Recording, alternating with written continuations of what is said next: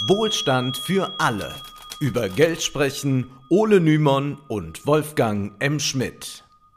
Hallo und herzlich willkommen. Hallo Wolfgang. Hallo Ole, wir sind zwar kein Gesundheitspodcast, dennoch wollen wir heute über eine Krankheit sprechen.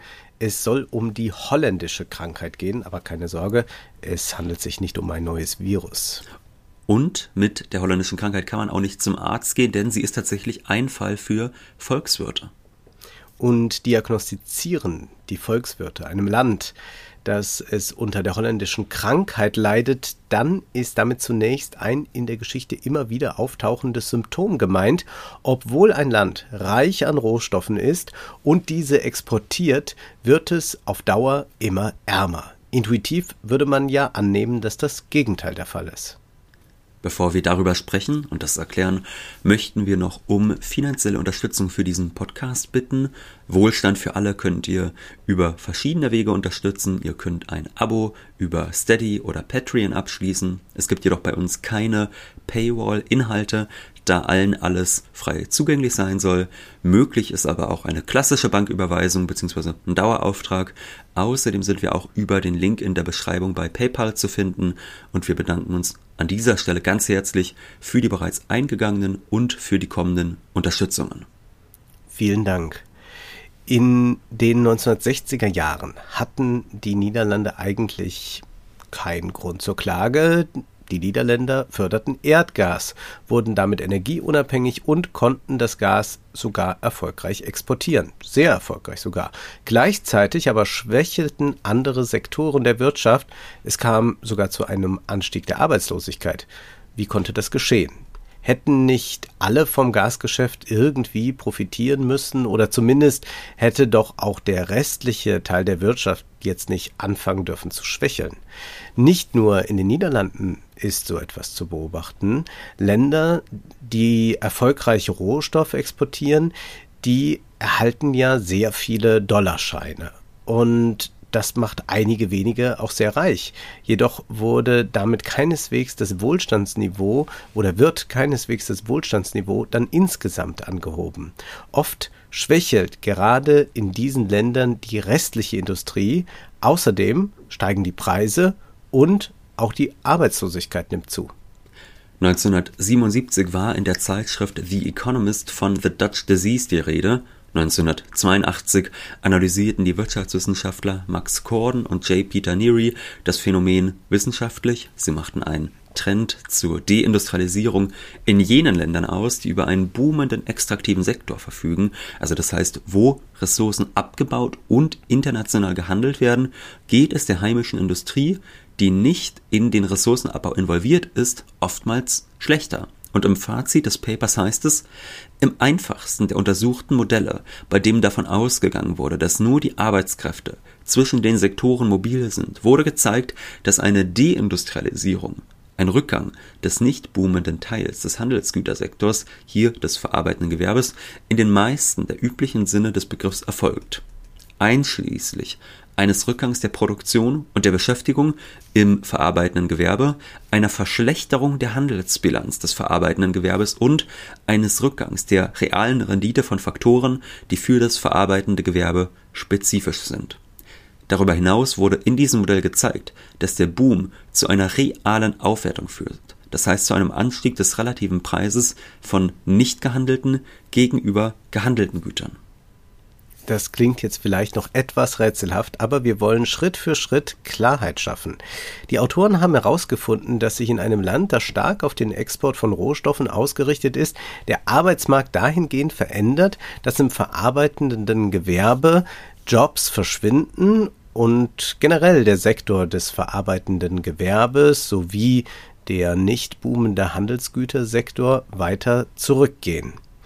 Außerdem kommt es zu Preisanstiegen, vor allem bei jenen Gütern, die nicht gehandelt werden. Damit sind Güter gemeint, die theoretisch zwar international gehandelt werden könnten, jedoch nicht nachgefragt werden.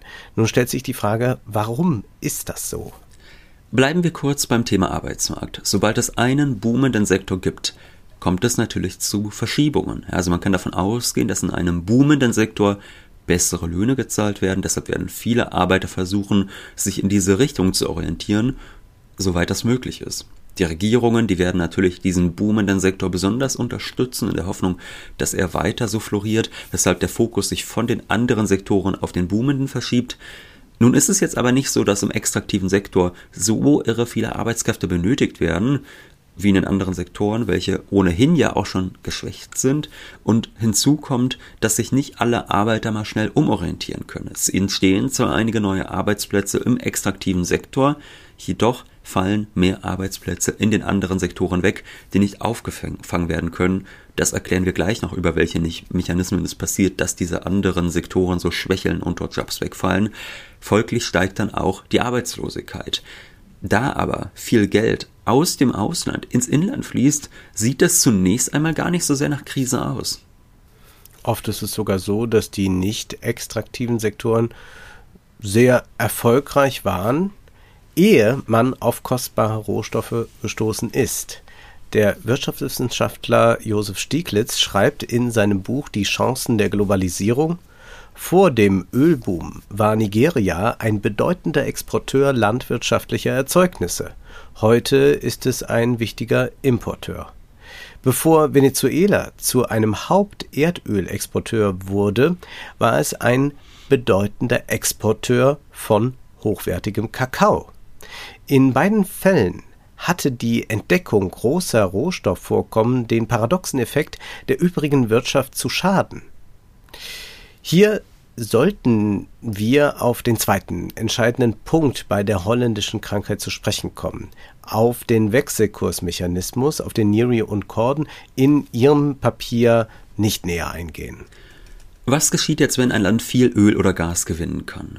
Nun, dann werden die Rohstoffe ins Ausland verkauft, wodurch ausländische Devisen, also ausländische Währungen, in das Exportland fließen. Wir haben das jetzt bei den Debatten um die Sanktionen gegen Russland alle gesehen. Russland exportiert Gas und Öl und erhält dafür vom Ausland Dollar und Euro. Jetzt wissen wir, dass dies Russlands Kriegskasse gut gefüllt sein lässt. Dennoch vielleicht ein eher schlechtes Beispiel, so ein Kriegsfall. Da ist ja jetzt nicht öko, also da läuft die Wirtschaft jetzt ja nicht wie sonst. Und man kann sich trotzdem natürlich bei Russland fragen, inwieweit dort die holländische Krankheit zu diagnostizieren ist. Denn das verarbeitende Gewerbe kam schon vor dem Krieg nicht richtig auf die Beine. Das Wohlstandsniveau ist nahezu konstant niedrig, während einige Oligarchen extrem reich sind. Wir haben ja auch damals in der Folge äh, über Isabella Webers Buch über China hatten wir das ja schon erklärt, dass für einen großen Teil der Bevölkerung tatsächlich die Real, also der Reallohn sich seit dem Ende der Sowjetunion gar nicht verbessert hat. Lassen wir das ja. aber mal beiseite und kommen wir auf die Devisen zurück die so ein Land einnimmt, muss jetzt gar nicht Russland sein, das Öl exportiert. Was geschieht mit diesen Devisen? Die Devisen werden in der Regel in die inländische Währung umgetauscht. Dies wiederum beeinflusst den realen Wechselkurs. Mit dem realen Wechselkurs ist Folgendes gemeint. Er ist eine Kennzahl, mit der das Verhältnis von zwei Währungsräumen ausgedrückt werden kann. Man nimmt dazu den repräsentativen Warenkorb eines Währungsraums und vergleicht diesen Warenkorb mit dem Warenkorb aus einem anderen Währungsraum. Allerdings ist diese Berechnung schwierig, da sich bisweilen repräsentative Warenkörbe verschiedener Länder nur schwerlich miteinander vergleichen lassen. Das leuchtet ein. Denn was in einem Land geradezu lebenswichtig ist, also einen wichtigen Stellenwert im Warenkorb hat, kann in einem anderen Land eher irrelevant sein. Der Warenkorb zur Berechnung der Inflation beinhaltet in Deutschland ca. 750 Güter. Das werden zum Teil wohl andere sein als die, die im argentinischen Warenkorb zu finden sind. Es gibt auch noch andere Methoden, um den Wechselkurs zu berechnen, doch wir wollen uns jetzt nicht in Details verlieren. Wichtig ist festzuhalten, der reale Wechselkurs wird durch den Umtausch der Devisen, in der Regel handelt es sich um Dollar, in die inländische Währung beeinflusst. Und zwar widerfährt der inländischen Währung eine Aufwertung. Das bedeutet, wer nun Güter aus dem rohstoffreichen Land importieren will, muss mehr Geld bezahlen, da der Wechselkurs aus Sicht des Exporteurs gestiegen ist. Ist die Währung eines Landes schwach, dann kann man günstig Waren aus diesem Land importieren. Man bekommt also mehr für sein Geld. Für die rohstoffreichen Länder ist es nun umgekehrt. Will man aus diesem Land etwas importieren, zum Beispiel ein Industrieprodukt, ist es möglicherweise zu teuer, weshalb das rohstoffreiche Land weniger seiner sonstigen Güter, zum Beispiel Industrieprodukte, verkaufen kann. Die Wettbewerbsfähigkeit dieses Landes lässt also nach. Die Rohstoffe, die sind weiterhin sehr begehrt, die werden auch weiter nachgefragt, wodurch noch mehr Devisen ins Land kommen. Jedoch nimmt die Nachfrage nach anderen Gütern ab und das kann dauerhaft zu einer Deindustrialisierung führen. Jetzt haben wir über den Außenhandel gesprochen, blicken wir noch auf die Binnenwirtschaft. Wenn der Wechselkurs hoch ist, kostet natürlich auch die eigene Produktion viel mehr Geld. Die Waren sind teuer. Billiger kann es ja dann sein, Produkte nicht mehr selbst herzustellen, sondern zu einem günstigeren Preis aus dem Ausland zu importieren. Vielleicht ist irgendwo die äh, Währung äh, sehr abgewertet und dann kommt man sehr günstig dran, da muss man sich gar nicht mehr selbst darum bemühen. Die Nachfrage nach inländischen Produkten sinkt dann aber und so wird die heimische Industrie weiter geschwächt oder sie kommt erst gar nicht richtig in Gang.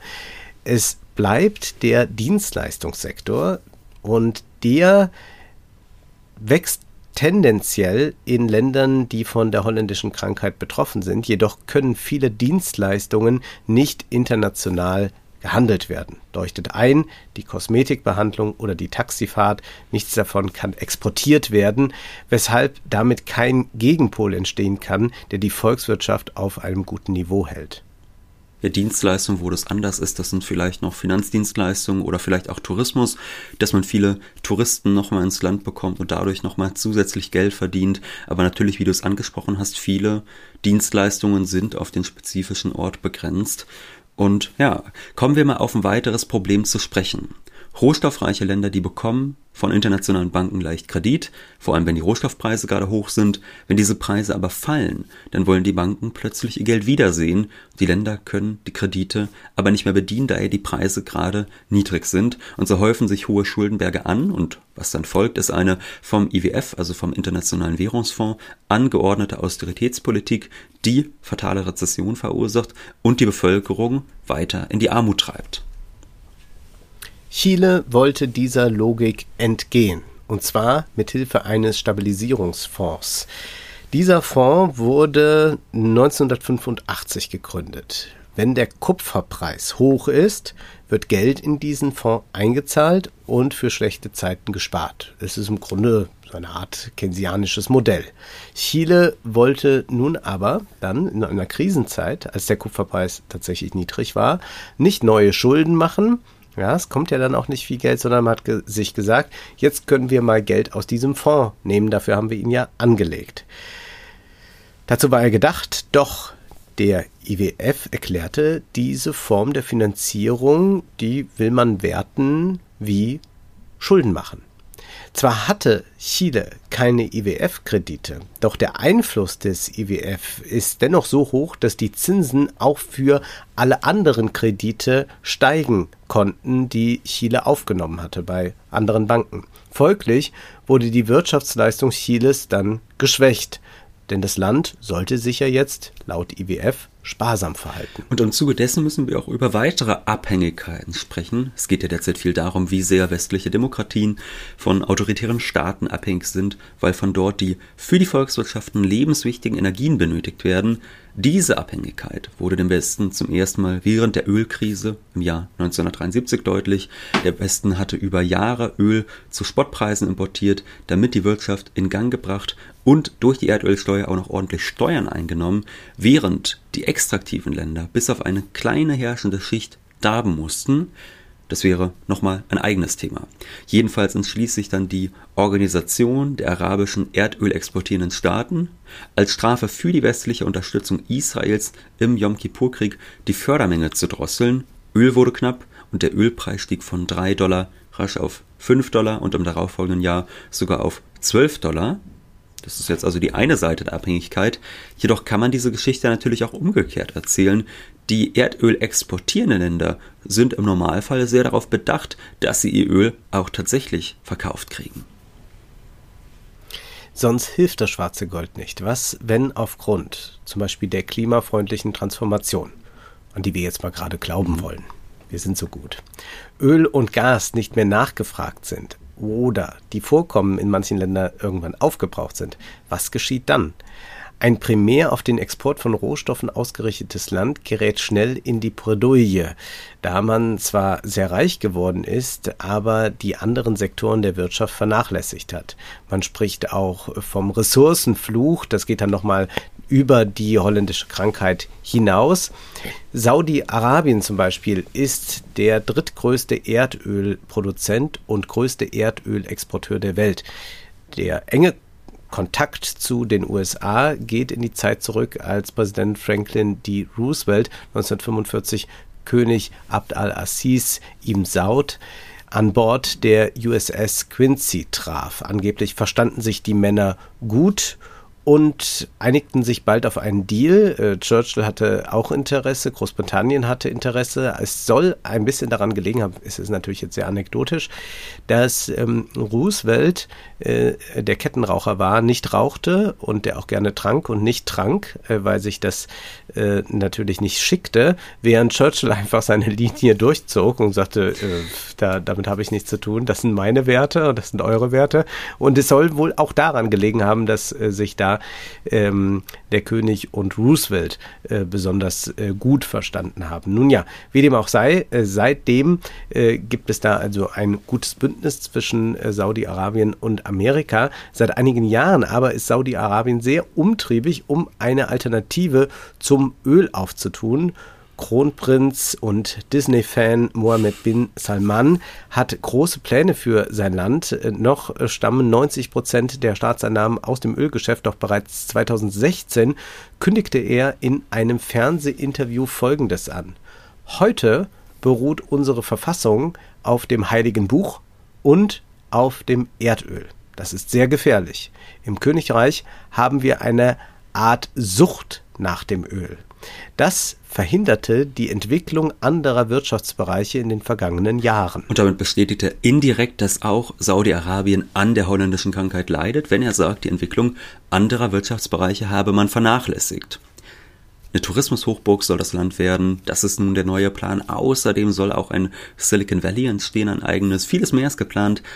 Was aber kann denn so ein Land generell tun? Jetzt nicht nur auf diesen Fall beschränkt, sondern generell tun, um die holländische Krankheit einzudämmen. Gehen wir es mal durch. Erstens darf die Regierung den Fokus nicht so sehr auf die Ressourcen legen und dadurch die anderen Sektoren schwächen. Vielmehr müsste man eigentlich mit dem Geld, das ins Land fließt, versuchen, auch diese Bereiche zu fördern.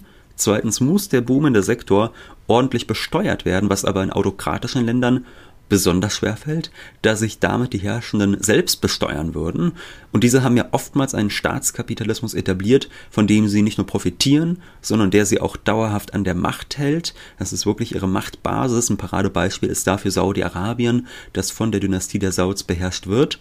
Die Herrscher und einige Oligarchen eignen sich die Quellen und den Vertrieb der Rohstoffe an und sind dadurch stets liquide und sie müssen gar nicht den Wohlstand der gesamten Bevölkerung mehren, um sich an der Macht zu halten.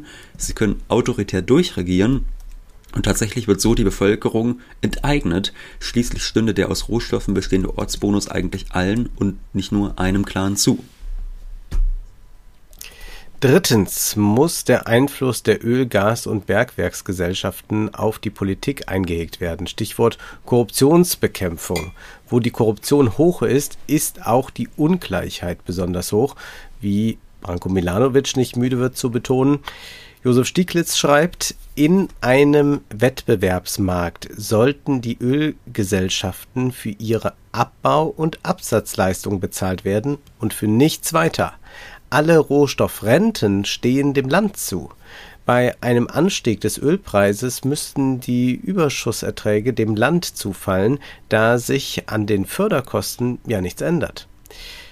Bei den Privatisierungen im Rohstoffsektor, erklärt Stieglitz, werden die Ressourcen der Allgemeinheit entzogen und in die Hände weniger nationaler und internationaler Konzerne übertragen und damit letztlich das Geld des Volkes verschleudert. Stieglitz betont außerdem, dass der IWF bei diesen Privatisierungsmaßnahmen eine unrühmliche Rolle spiele und dass zwar oft Versteigerungen stattfinden, aber schon vorab eine Vorauswahl getroffen wurde, welche Konzerne überhaupt bei der Versteigerung einer Rohstoffquelle mitbieten dürfen.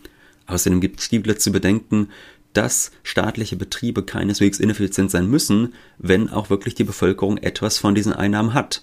Und nochmal ein Wort zu Russland. Stieglitz erklärt, Präsident Jelzin habe in den 90ern den Zugang zu Bodenschätzen den Oligarchen zu Spottpreisen verkauft und Putin habe dies teilweise durch Enteignung rückgängig gemacht. Also Stieglitz verteidigt hier Putins Vorgehen gegen den Oligarchen Chodorkowski.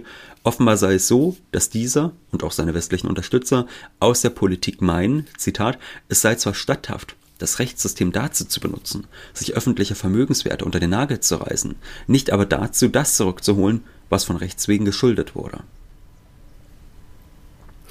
Viertens, sollte ein Land, um die holländische Krankheit zu kurieren, das Wechselkursniveau konstant halten. Das heißt, die ausländischen Devisen sollten nicht alle umgewandelt werden. Dadurch wird verhindert, dass der Wechselkurs der eigenen Währung immer weiter steigt.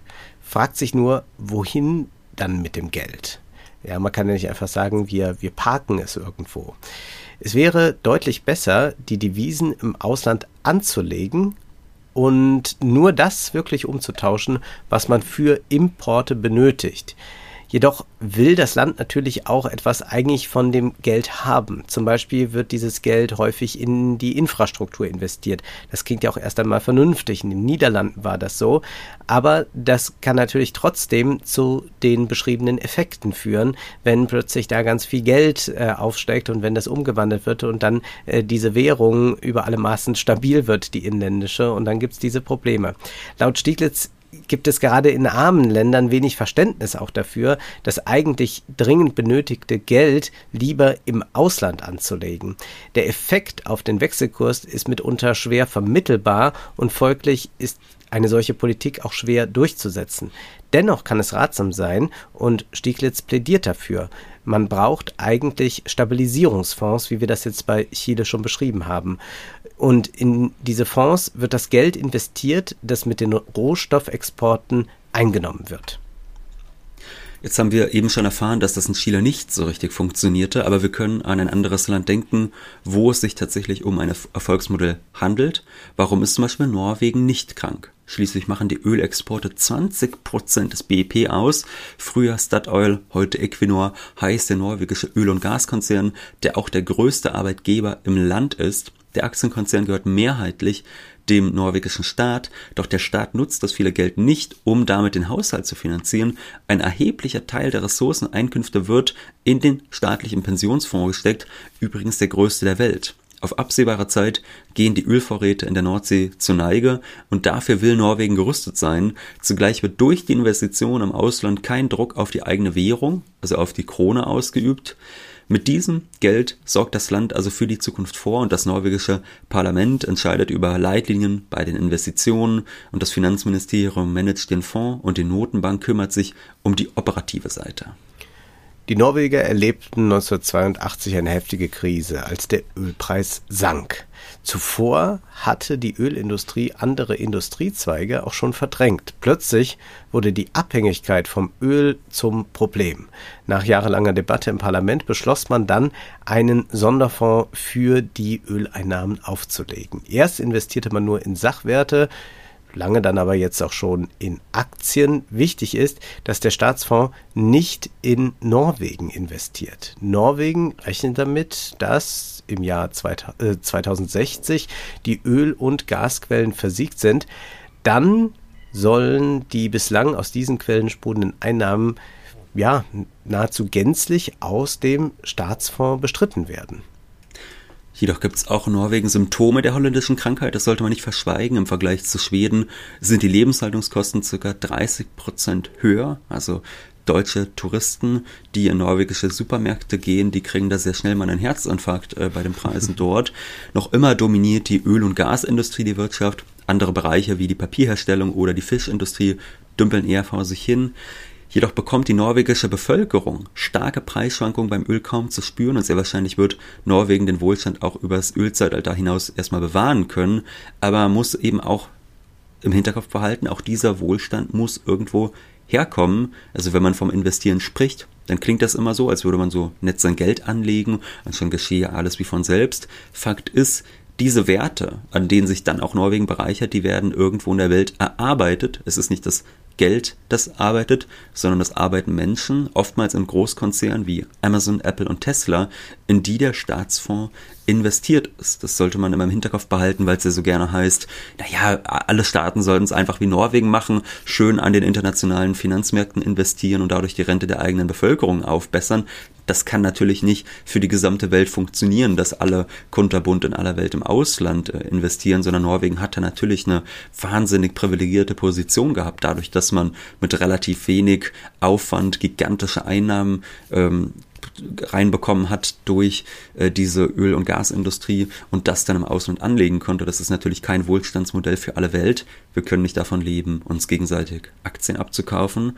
Und man muss irgendwie im Hinterkopf behalten, wenn jetzt 90 Prozent des BIP in Norwegen aus den Erdöl- und Gaseinnahmen kommt, dann heißt es natürlich auch, dass wenn das fossile Zeitalter endet, dass dann neue Arbeiten entstehen müssen. Denn ansonsten verknuspert man eigentlich nur das, was man sich vorher über Jahrzehnte angespart hat. Und das kann natürlich auch nicht für alle Ewigkeit reichen. Von internationalen Kapitalmarkterträgen werden die Norweger auch nicht für immer leben können. Vermutlich nicht. Die holländische Krankheit ist in Norwegen momentan vielleicht nur ein Schnupfen, aber die Widersprüche dieser globalen Ordnung, die lassen sich nicht einfach kurieren. Die Globalisierung bleibt ein zweischneidiges Schwert. Wir können sicher sein, dass auch künftig noch häufig von der holländischen Krankheit die Rede sein wird. Noch ein kleiner Hinweis. Ole und ich treffen am 15.06. in Düsseldorf im Zack auf Jean-Philippe Kindler, den Comedian, und wir sprechen und lachen über Influencer und den Neoliberalismus. Der Link zur Veranstaltung steht in der Beschreibung. Auch in der Beschreibung ist zu finden eine Veranstaltung mit Ole. Die ist am Freitag, dem 10.06. in Lüneburg. Und du sprichst an der Leuphana Uni über Adorno auf Instagram. Wusste ich gar nicht, dass der da ist, aber man darf ja. gespannt sein. Nun ist aber erst einmal Schluss für heute, denn Zeit ist Geld. Prosit. Das war Wohlstand für alle Ihr könnt uns finanziell unterstützen über paypal.me-ole und Wolfgang oder über die in der Beschreibung angegebene Bankverbindung. Herzlichen Dank!